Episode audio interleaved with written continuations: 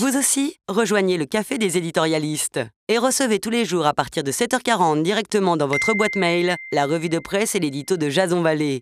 Des points de vue tranchés sur l'actualité et des médias passés en revue.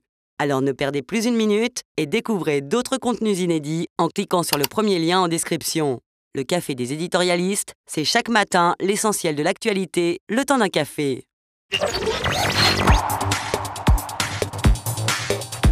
L'édito de Jason Vallée. Bonjour, nous sommes le 26 mars 2019 et voici le titre de mon éditorial qui s'intitule Une menace qui ne dit pas son nom. La France est depuis deux jours la nouvelle terre promise de Xi Jinping.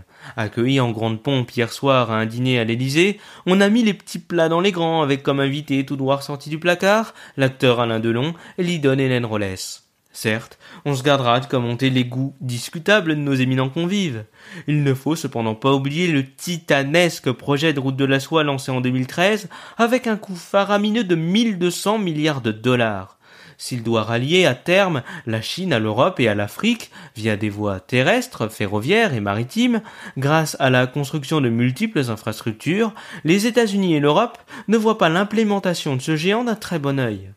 Rappelons le cas de la Mongolie, des Maldives ou du Pakistan, menacés de décrochage, tandis que le Sri Lanka, aujourd'hui dans l'incapacité d'honorer ses créances, a dû céder à Pékin le contrôle de son principal port pour une durée de 99 ans. On comprend mieux la méfiance de Bruxelles quant au rapprochement de la Chine avec l'Italie. Mais que peut faire l'Europe, toujours incapable de s'entendre et d'acter des décisions fortes pour tenter de calmer l'insatiable appétit chinois